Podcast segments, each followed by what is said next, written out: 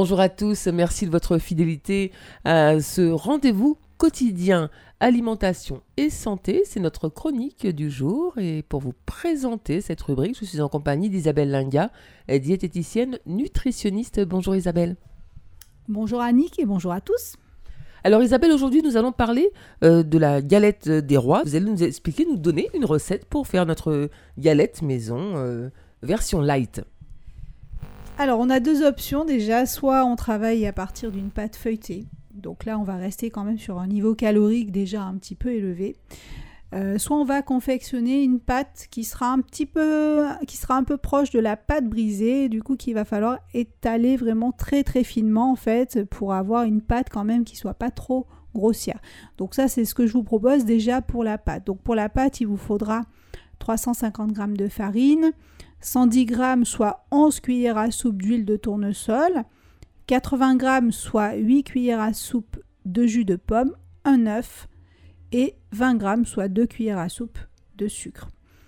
Euh, il est cependant possible aussi de remplacer les 8 cuillères à soupe de jus de pomme par 8 cuillères à soupe d'eau et 3 sucres. Bon, ce qui revient au même en teneur en sucre. Hein. Mais si on ne veut pas euh, ouvrir un litre de jus de pomme, on se contentera de l'eau.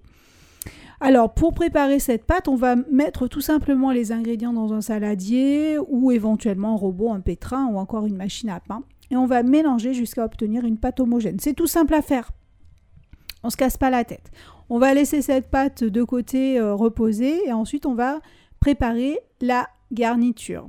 Alors, ce serait une garniture avec de la pomme en fait et un petit peu de poudre d'amande. Donc la recette traditionnelle, c'est vraiment que de la poudre d'amande en fait. Hein. On rajoute du sucre, des œufs, donc c'est beaucoup plus dense. Donc là, on va enlever une partie de la poudre d'amande qu'on va remplacer tout simplement par de la compote ou on peut, euh, là, dans ce cas-là, pas de, pas de la compote, mais euh, plus des pommes entières d'ailleurs.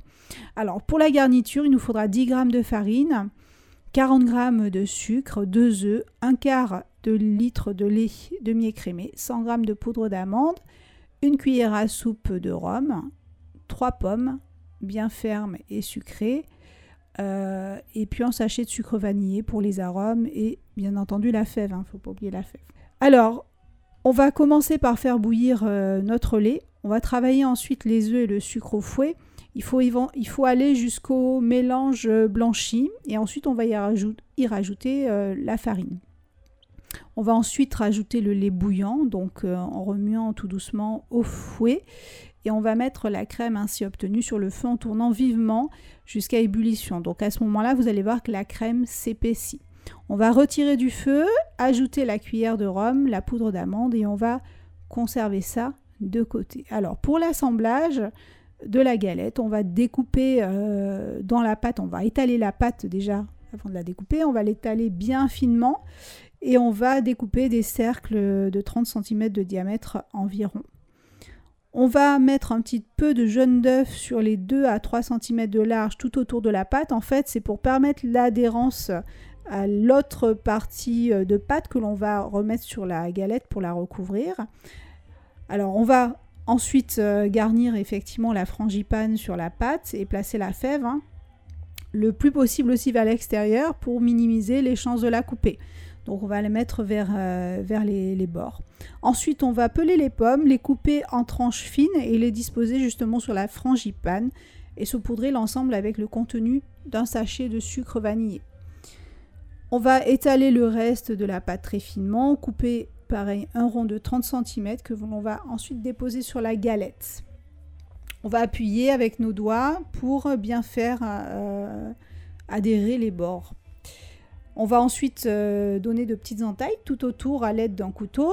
On va inciser le dessus de la pâte avec une lame de cutter ou un couteau fin hein, en faisant des dessins et on va dorer avec le reste du jaune d'œuf. On va cuire ensuite 30 minutes à 190 degrés au four et puis laisser tiédir sur une grille à ce moment-là. Et on passe ensuite à la dégustation. Pour cela, alors le cidre, euh, il faut également préciser que le cidre euh, doux sera moins riche en alcool que le cidre brut. Donc si vous voulez moins de calories, c'est opter pour un cidre doux à ce moment-là. On en profite peut-être, euh, Isabelle, pour rappeler que malgré sa faible teneur en alcool, le cidre en contient néanmoins, du coup, euh, eh bien, la galette en famille avec les enfants, ben, le cidre ce ne sera pas pour les enfants, bien entendu. Alors exactement, donc pour les enfants, je vais choisir euh, une boisson, par exemple à rhum pomme, avec les petites bulles à l'intérieur, qui sera à ce moment-là sans alcool. Donc effectivement, pas d'alcool chez les enfants, chez les adolescents et chez les femmes enceintes. Ça, c'est une règle d'or. Merci beaucoup Isabelle pour cette recette de galette maison version light, version légère donc. Et euh, j'en profite pour vous rappeler que si vous n'avez pas eu le temps euh, de noter cette recette de bout en bout, eh bien il vous suffit de vous rendre sur euh, notre site internet radiosudest.com podcast et vous retrouverez donc la recette de cette galette légère proposée euh, ce matin par Isabelle Linga, diététicienne nutritionniste. Avant de nous quitter Isabelle, rappelez-nous vos coordonnées euh, pour tous les auditeurs et auditrices qui souhaiteraient vous joindre. Je suis joignable au 06 96 97 34 74 ou encore sur internet sur le site www.diététicienne-martinique.com. Je vous souhaite une très joyeuse galette à tous. Vive le roi, vive la reine! Merci Isabelle, comme vous le dites, vive la reine et vive le roi. Bonne dégustation de la galette à toutes et à tous, puisque l'épiphanie, vous le savez, c'est ce dimanche. Alimentation et santé, c'est fini pour aujourd'hui. Merci de nous avoir suivis. Bonne matinée, excellent week-end à toutes et à tous. Et rendez-vous, Isabelle, la semaine prochaine.